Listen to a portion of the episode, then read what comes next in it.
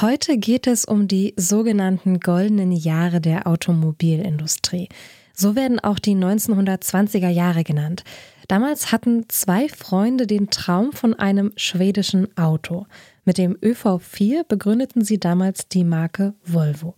Mein Name ist Sarah Marie Plikat und das ist der Fahrzeugbrief. Hi. Fahrzeugbrief. Die Geschichte eines Automodells bei Detektor FM. Präsentiert von der Allianz Elektroauto-Versicherung. Maßgeschneiderte Leistungen speziell für Elektroautos.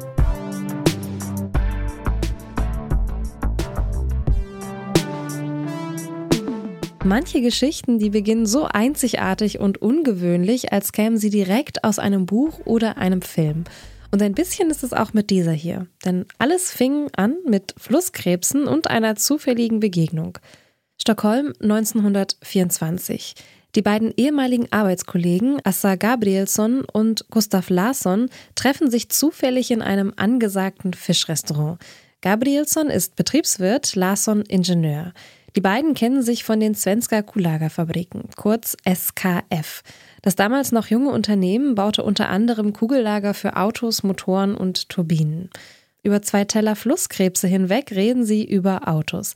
Damals ein rasant wachsender Markt. In den 1920er Jahren waren schon 15.000 Autos auf schwedischen Straßen unterwegs und fast alle kamen aus den USA.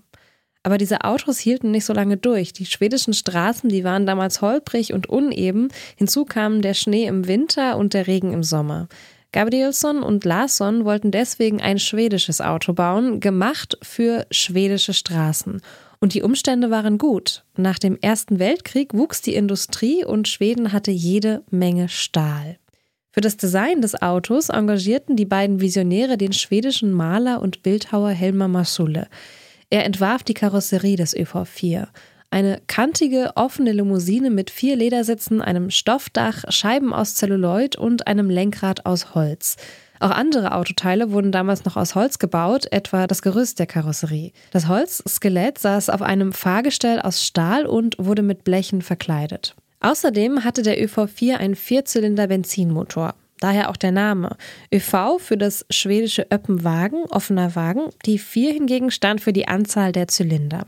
Der Vierzylinder hatte eine Leistung von 28 PS und konnte damit bis zu 70 km pro Stunde schnell fahren.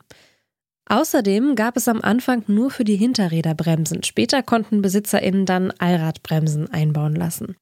Zwar werden Autos heute nicht mehr so gebaut, dafür hat sich etwas anderes bis heute durchgesetzt, nämlich Helmer Masules Logo für Volvo. Ein Kreis mit einem Pfeil. Er ließ sich damals am alchemischen Zeichen für Eisen inspirieren, das genauso aussieht. Ein Zeichen, das damals auch die schwedische Stahlindustrie verwendete.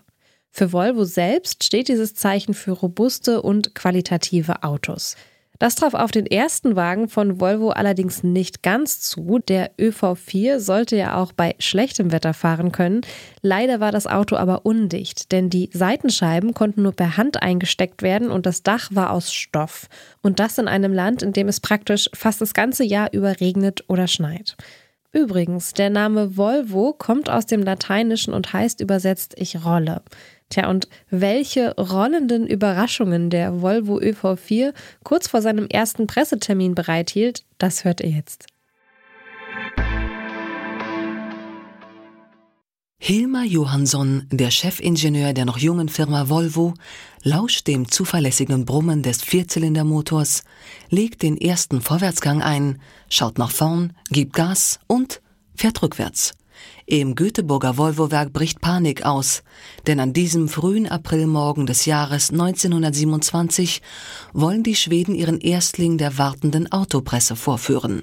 Nur noch wenige Minuten bleiben bis zur wichtigen Präsentation. Mit dem sogenannten ÖV4 wollen die Firmengründer Larsson und Gabrielsson ein schwedisches Auto verkaufen, das auch bei widrigster Witterung zuverlässig fährt. Und nicht nur rückwärts. Michael Paterka, Vorsitzender des Buckel Volvo Clubs in Rottgau. Die Schweden haben das irgendwie völlig verschlafen. Es gab keine nennenswerte Automobilproduktion. Es gab wohl Prototypen oder auch fertige Automobile von Scania und Vabis. Und dann war aber Schluss, sodass die zwei Herren sich gedacht haben, wir bauen jetzt mal ein eigenes Automobil. Nach dem damals üblichen Modus, man kauft irgendwo die Teile zusammen, baue sich vielleicht das Fahrgestell selber, lasse die Karosserie irgendwo machen und verkauft das Ganze dann unter dem Namen Volvo. Bevor es weitergeht, eine kurze Unterbrechung für unseren Werbepartner. Ein Schaden kann schnell teuer werden, auch am Elektroauto. Deshalb ist eine gute Versicherung extrem wichtig. Die Allianz E-Auto-Versicherung bietet maßgeschneiderte Leistungen speziell für Elektroautos. Zum Beispiel zuverlässiger Schutz für euren Akku, also für das Herzstück eures E-Autos. Auch das Ladekabel ist mit drin. Egal ob während des Ladens geklaut oder von einem Tier angefressen. Darüber hinaus könnt ihr wählen. Ist der Akku im Schadenfall komplett zerstört, hat also einen Totalschaden erlitten, erstattet die Allianz euch im Tarif Komfort 24 Monate lang den Neupreis. Im Tarif Premium sind es sogar 36 Monate. Und wenn sich der Akku mal entleert, macht euch der optional erweiterbare E-Pannenservice schnell wieder mobil. Lasst euch in eurer Agentur vor Ort beraten oder schaut vorbei auf allianz.de slash elektro. Den Link findet ihr auch in den Shownotes.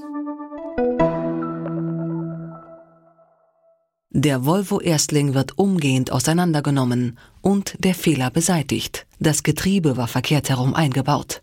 Pünktlich um 10 Uhr rollt der Prototyp in die richtige Richtung vor die Fachpresse. Der Fototermin wird ein voller Erfolg. Doch wirtschaftlich gerät der ÖV4 zum Desaster. Nur 297 Schweden wollen den ersten Volvo kaufen. Es war halt keine Massenproduktion. Die Massenproduktion kam erst nach 1945 zustande. 1944 haben sie eine Ausstellung gemacht und haben ihre neuen Produkte vorgestellt. Es war dieser PV60 Volvo, auch ein großer Sechszylinder und natürlich dieser kleine Buckel Volvo, der PV 444. Das war dann quasi Volvos Eintritt in den Weltmarkt. Erst 20 Jahre später rollt Volvo auf Erfolgskurs. Nach dem Rückwärtsdesaster von 1927 geht es ab 1947 rasend schnell vorwärts. Schon nach wenigen Jahren gelten Volvos als die sichersten und zuverlässigsten Autos der Welt. Bis heute. Und wenn man will, kann man mit ihnen auch rückwärts fahren. Übrigens, intern wurde der erste Volvo auch Jakob genannt. Warum das so ist, darüber gibt es verschiedene Geschichten. Die einen glauben, weil einer der ersten Prototypen an einem 25. Juli fertig wurde, dem Namenstag von Jakob. Andere wiederum glauben, das hängt mit dem zufälligen Treffen von Assa Gabrielsson und Gustav Larsson zusammen, ebenfalls an einem 25. Juli.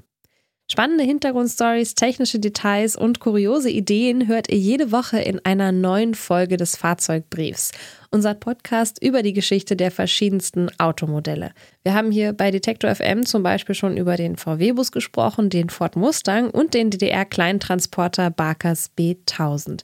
Wenn euch das interessiert, dann schaut doch gerne mal auf unserer Website vorbei, detektor.fm, in unserer Detektor FM App und überall da, wo es Podcasts gibt. Bei Apple Podcasts zum Beispiel, Deezer, Amazon Music, Google Podcasts und Spotify. Mein Name ist Sarah Marie Plikat. Ich sage wie immer Danke fürs Zuhören, wünsche euch viel Freude bei dem, was ihr gerade tut. Bleibt gesund und bis nächste Woche. Tschüss. Fahrzeugbrief. Die Geschichte eines Automodells bei Detektor FM. Präsentiert von der Allianz Elektroautoversicherung.